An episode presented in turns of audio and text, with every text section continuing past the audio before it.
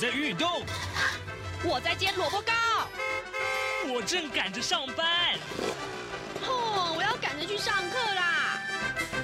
这个时候，我们都在听夏志平制作主持的《早安台湾》。早安台湾带给你最热门的时事访谈，最感动的人物专访，最直接的民意表达。对，让我们一起收听《早安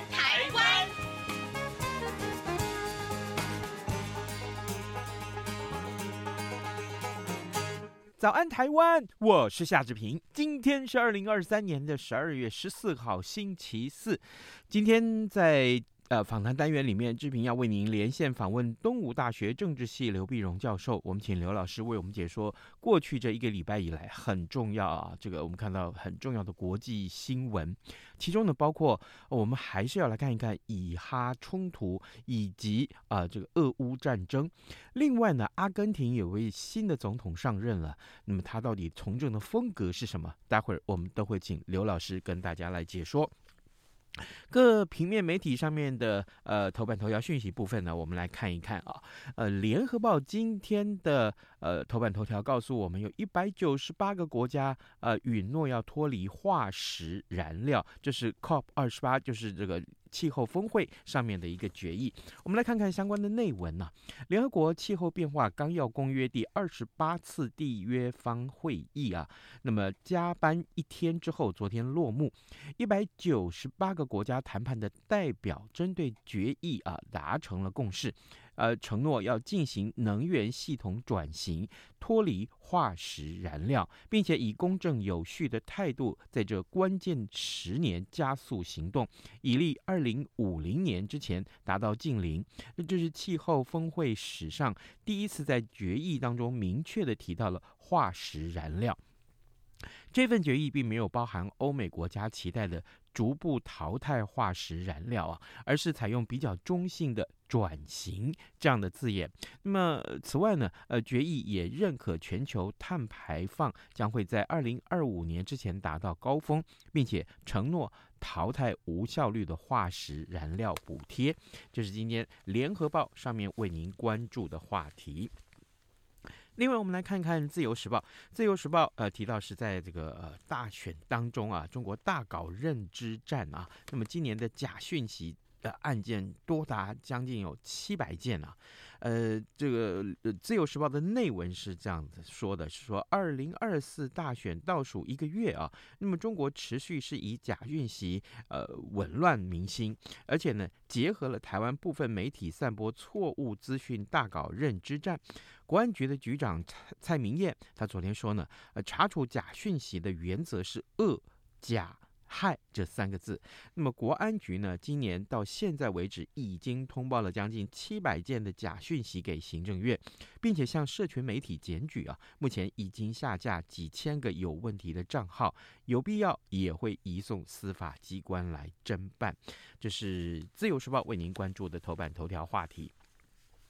另外呢，呃，《中国时报》则是关注的也是跟选举话题有关了，就是大选进入倒数啊。那么在野党十三号齐声痛批，民进党执政七年，扶植新的媒体巨兽啊，呃，倚仗媒体优势占尽了上风，更将矛头指向罪魁祸首，这是通传会，也就是所谓的 NCC 啊。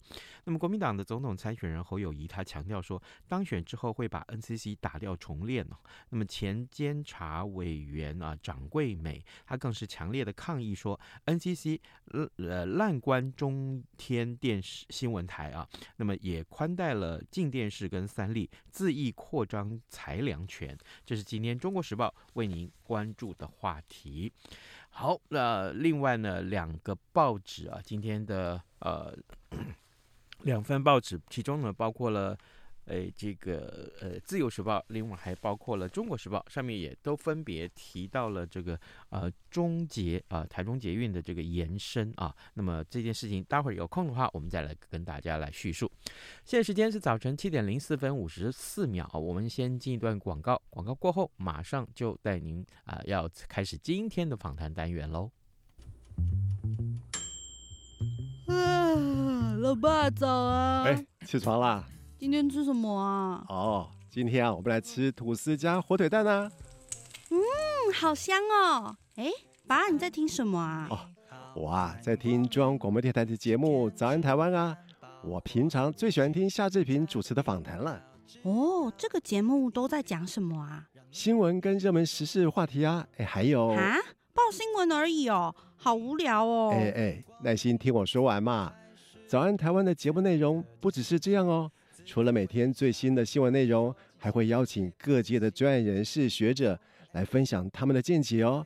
我只要一边听这个节目，一边做早餐，就能够了解好多事情哎。哇，那我也要听，在哪个平台可以听到啊？在每个礼拜一到每个礼拜五的早上七点到七点半，就能够在中央广播电台的官网上面收听到喽。哦，对了。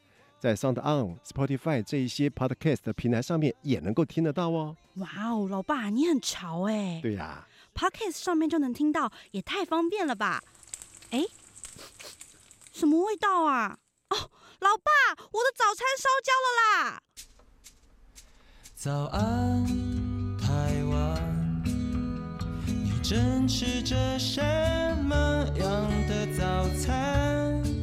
吐司加火腿蛋，咬一口，然后收听中央广播电台。早安，台湾，刘碧荣时间。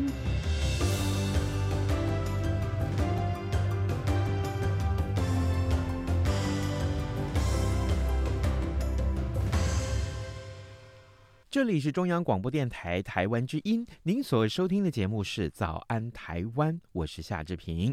此刻时间早晨七点零七分零五秒啊，各位听众，我们此刻要为您连线访问东吴大学政治系刘碧荣教授，我们请刘老师为我们解说最重要最新的外电消息啊，老师早安。早，各位听众朋友，大家早！谢谢老师再度与我们的连线。老师，首先我们来看看这两个非常受到瞩目啊，我们已经关注了很久的这段时间以来，就是以哈冲突，还有就是俄乌战争。这个礼拜我们看到他们有哪些个新的进展呢？对，我们再我们再看一下哈，如果说是呃，就以哈冲突来讲，我们发现那个战争呢，似乎有一点点呃。你说可有看到两条线的发展？一方面，你看战争上是不是好像以色列都打得差不多了哈？嗯，你看像这个呃，哈马斯本来在加沙走廊有非常多的的地道啊，那么以色列呢，从地中海沿着水啊，海水啊就灌到地道里面，那地道里面呢，当然这个哈马斯的这个呃指挥官呐，这个战士啊，就是躲不住了，就是跑出来，跑出来当然就被逮了啊。那哈马斯呢，当然一直讲说，哎，我手中还有一百三十几个人质哈，那如果你要要要人质。释放你要停回跟我谈判，但似乎也没什么用啊！以色列继续的攻击，那么这是方面，可是另一方面呢，你又发现战争似乎有一点点往外扩大的味道。因为以色列的讲法就是警告真主党，你如果再再怎么样，那我可能就跟就打真主党了啊！真主党呢，在以色列的北部，也就是黎以色列北部是黎巴嫩嘛，黎巴嫩的南方控制的这个势力。那么，呃，如果说真主党在这一阵子，他本来就支持哈马斯的，但是他基本上还算克制啊。嗯。但如果说今天，呃，以色列就打真主党啊，那那这就不是就有扩增真主党就扩大了。另一方面呢，我们不是讲说，嗯，阿拉伯南部沙特、沙特阿拉伯南部也门的，嗯，这个青年运动，就在他叛军呐、啊。嗯，青那么青年军有时候攻击红海的这个船嘛，那以色列就讲说，如果国际上不能处理的话，那我就要处理了哈。那就在这个时候呢，礼拜天的呃清晨呢，我们又看到伊朗东部有十八个储油槽呃发生了爆炸，啊，那那么那储油槽发生了爆炸呢，那你明那你明摆的当然就是。呃，不可能，不可能是意外嘛？不意外怎么会十八个同时爆炸呢？嗯，那是被谁被谁破坏？那后面是不是也是以色列啊？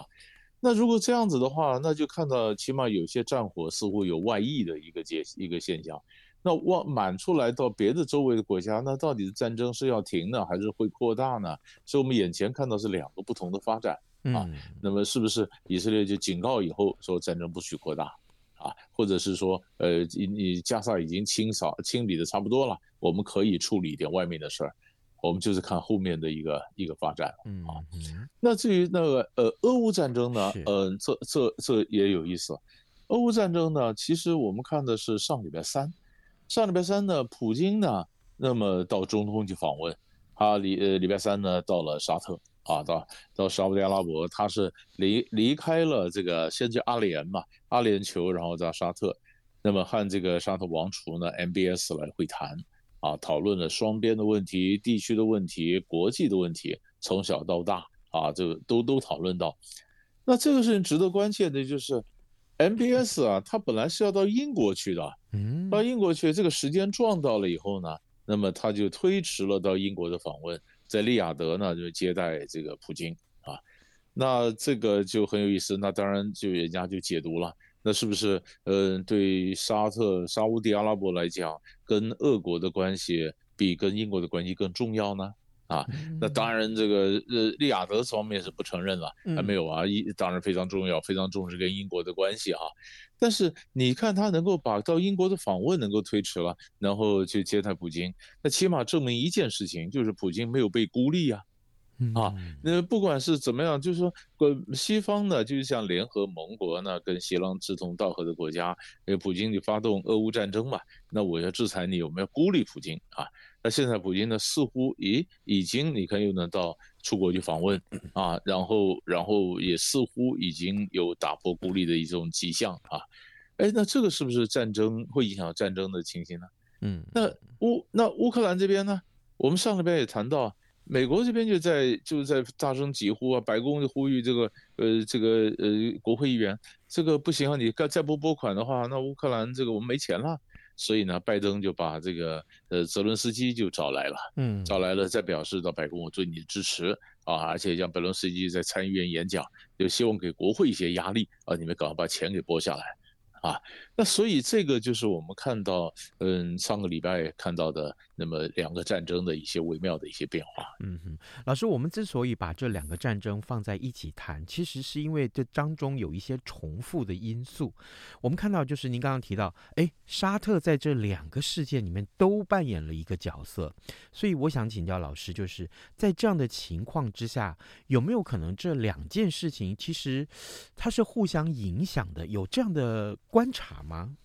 对，他这在几个方面是互相影响的。嗯、呃，你说，你说你刚刚讲的第一点就是我们讲沙呃沙特啊，沙特阿拉伯，他在中间呢，嗯、因为他是他是想走自己的路，啊，嗯、就是就是美国跟沙乌地的关系，当然已经有产生了变化，啊，呃，在变化在走自己的路，那么将来呢，这个中东战争打完。啊，比如说，嗯、呃，你像中东战争，呃，打完这沙特本来跟以色列要谈判建交讲一半，那结果后来这个哈马斯就说啊，破坏这个以色列跟跟这个沙特的关系。那现在如果打完了以后，那沙特跟以色列的关系是不是就继续呢？嗯，啊，或者说是打完之后，纳塔雅胡我们以前谈过，他的案子是不是法院继续审呢？那那他是不是又焦头烂额，又忙别的事儿去了呢？啊，好，反正这是沙特，这是一个，然后沙特呢？他在这边，他觉得整个大的趋势是美国是要离开中东嘛，嗯，美国把重点摆在印太嘛，美国把重点摆在印太，那所以沙特就说，那我得布局我自己的关系了，比如说他跟中国的关系，他跟这个呃俄罗斯啊，一个是 OPEC，一个是 non-OPEC 都产油嘛，啊，那那这里面所以跟俄罗斯的关系。那他如果要布的局，他跟俄罗斯有关系，那俄罗斯就你刚刚讲，呃，俄乌战争，那就让俄罗斯总统普京又重新的，嗯、呃，从孤立中走出来，那两个就连在一起了，嗯，啊，那还有一个连在一起什么呢？预算嘛，哦、那么美美国的这种援助援助援助乌克兰，乌克兰在现在有这样援助以色列或者中东，我我美国虽然号称说它可以同时应付得了两场战争了，可是钱是有限的。你这边的钱，那就那边的钱怎么办呢？啊，所以后来，呃，美国是想把援助乌克兰的钱跟援助以色列钱挂钩挂在一起，那么放在国向国会里面通过，国会说别把这两个事扯在一块儿，不准挂。哦，然后 呃，所以这里面就到底到底就是国会不拨款，因为国会也觉得给乌克兰老是给个空白支票，那你的战争陷入泥淖之中，而且你贪腐也很严重。啊，特别严重，你钱呢，这不这到用到哪去都不晓得。呃，乌克兰的给援助乌克兰的钱跟援助以色列钱别挂在一块儿。呃，所以你说这又是某种程度的美国外交政策来讲，也把它是连呢还是不连呢？这都是环环相扣的。嗯，好，非常有意思啊。呃，各位听众，今天早上志平为您连线访问东吴大学政治系刘碧荣教授。我们先请刘老师为我们来看看以哈冲突还有俄乌战争。其实这两件事情是后面是有相关联的，呃，元素可以观察得到。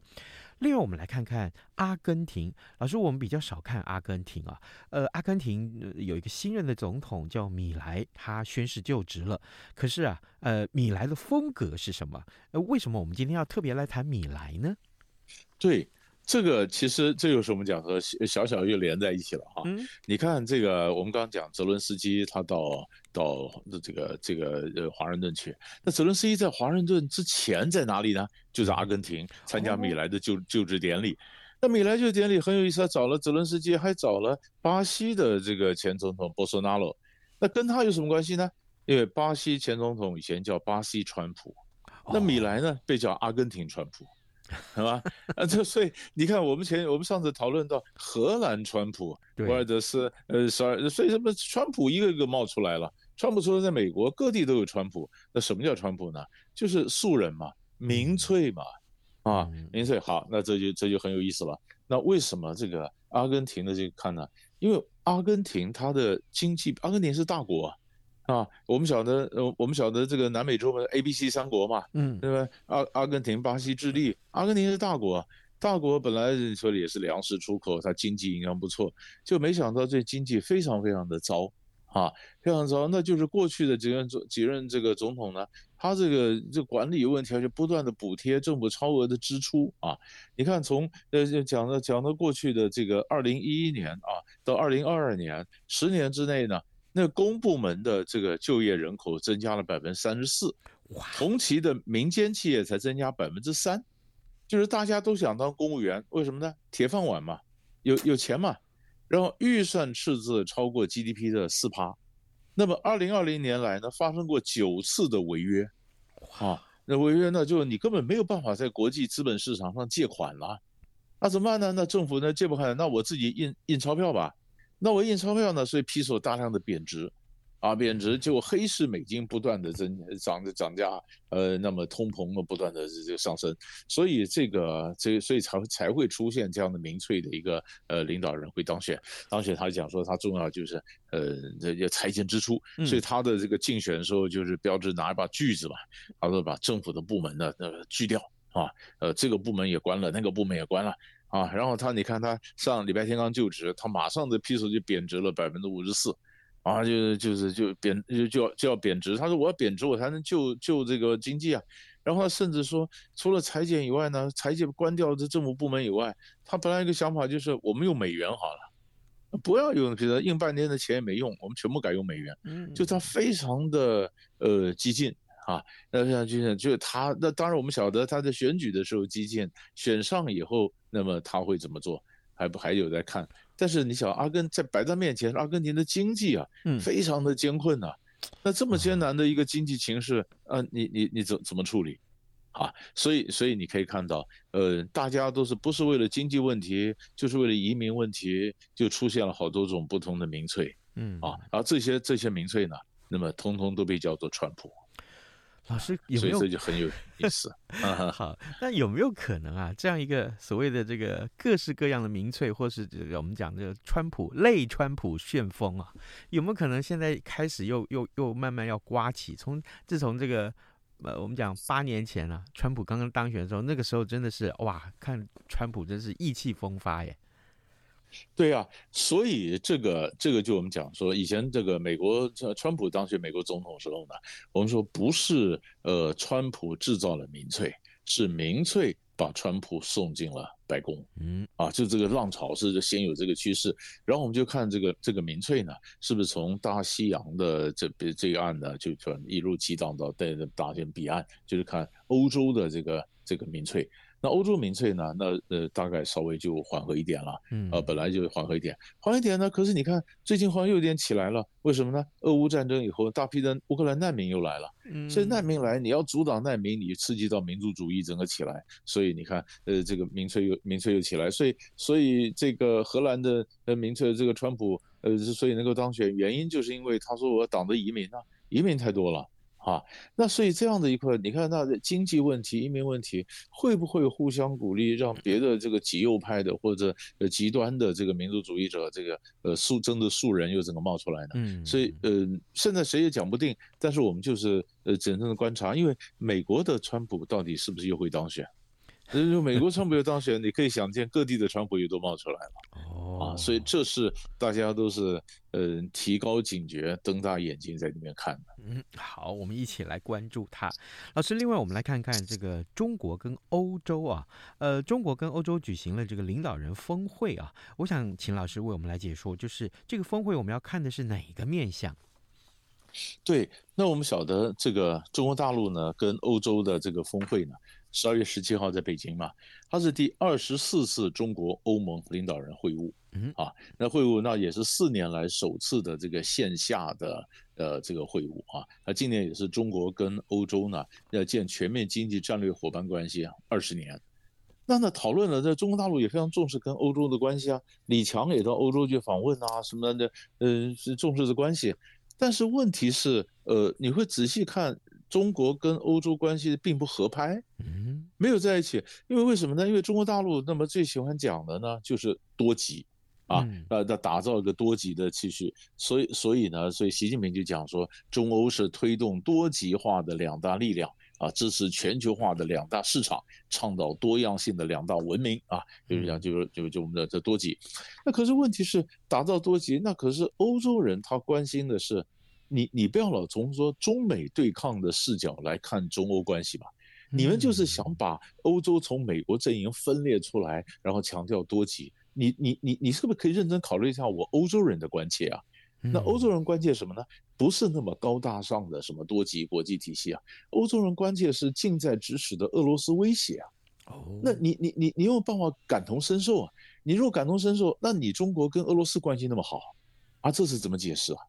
对吧？哈，这是一个，就是说你有关系好，那就是我我们多急不多急，我哪有心有余力啊？我在战争战场旁边呢，我哪时间想多急不多急？然后第二个呢，贸易逆差呀，那么那么呃那么 EU 对中国的贸易逆差也达到四千亿欧元啊，过去两年翻了一倍啊。啊，你这问题是不是能解决一下？而且现在中国大陆不是呃推动电动车嘛，电动车政府也补贴，所以你发现它的出汽车出口占世界第一啊。那中国来讲，这是这是一个成就。可是对别的国家来讲呢，就中国政府补贴的电动车泛滥到各国的市场啊，啊，是不是要挡一下？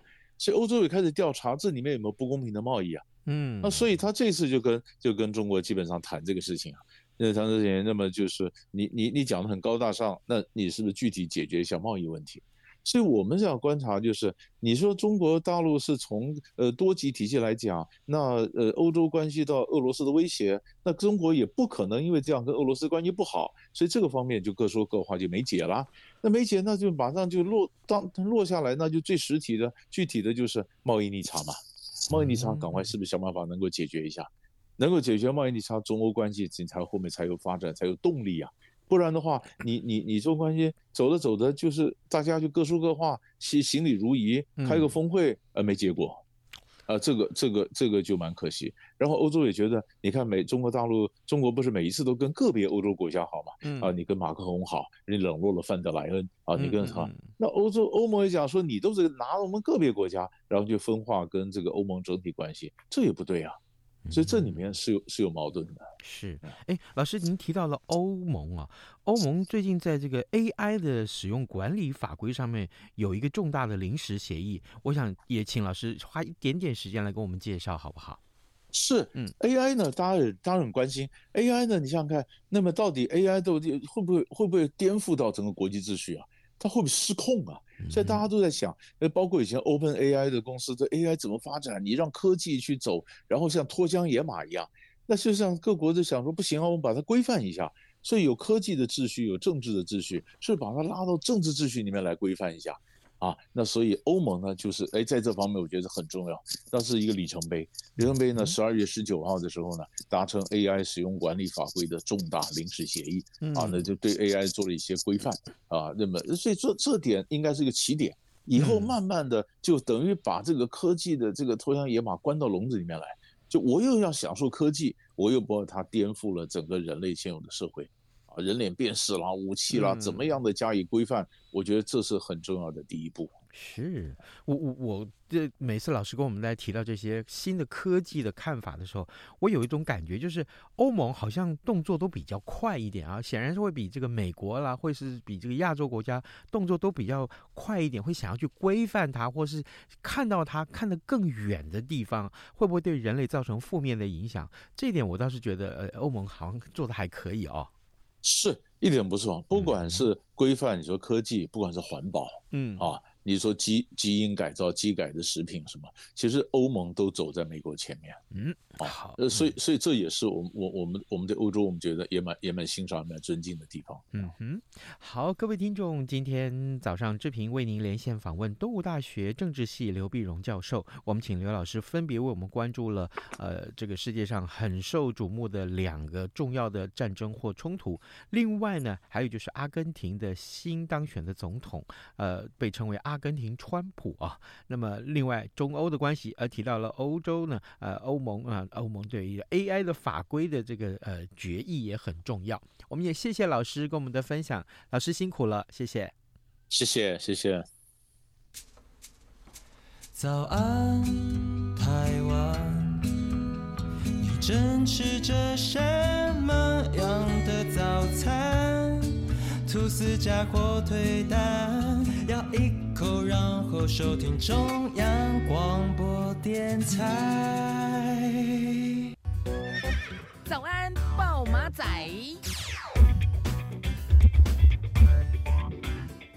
这里是中央广播电台台湾之音，您所收听的节目是《早安台湾》，我是夏志平。此刻时间早晨七点二十六分五十一秒啊，我们还有一点点时间来看看其他重要的新闻。